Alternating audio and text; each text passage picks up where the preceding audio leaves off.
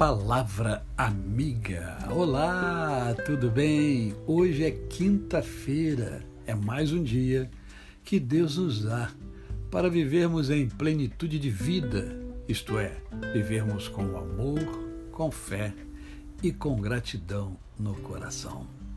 E hoje eu quero compartilhar com você dois versículos da Palavra de Deus. O primeiro encontra-se em João 3,16, é um versículo muito conhecido que diz assim: Porque Deus amou ao mundo de tal maneira que deu o seu Filho unigênito para que todo que nele crê não pereça, mas tenha a vida eterna. E o outro versículo encontra-se em Romanos, capítulo 5, mais dois versículos, né? é, versos 7 e 8 Dificilmente alguém morreria por um justo, pois poderá ser que pelo bom alguém se anime a morrer. Mas Deus prova o seu próprio amor para conosco pelo fato de ter Cristo morrido por nós, sendo nós ainda pecadores. Aqui, a palavra de Deus demonstra o grandioso amor de Deus. A medida do amor de Deus por nós é demonstrada em dois aspectos. Um, pela intensidade do sacrifício feito para nos salvar da penalidade do nosso pecado. O outro, pelo grau de nossa indignidade no momento da nossa salvação. É, podemos perceber a medida de seu sacrifício nas palavras Deus deu o seu Filho unigênito. Também uh, o percebemos na palavra Cristo. Este é um nome baseado no título grego Christos, ou ungido, ou Messias. Trata-se de um termo de grande dignidade. O Messias seria o rei de Israel. Ele subjugaria os romanos e traria paz e segurança para Israel. Em suma,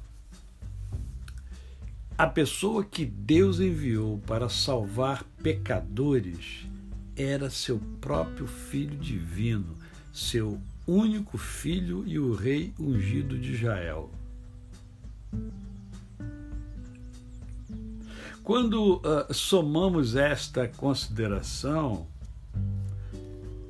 e comparamos com a morte terrível na cruz do Calvário pelo Senhor Jesus Cristo, e entendemos e compreendemos todo esse processo para salvar a mim e a você, a gente percebe com profundidade o grandioso amor de Deus. Porque Ele nos amou primeiro.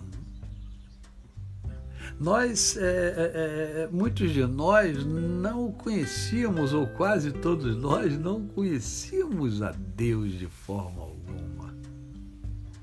Na verdade, Deus vai se dando a conhecer por meio até mesmo da, da sua criação.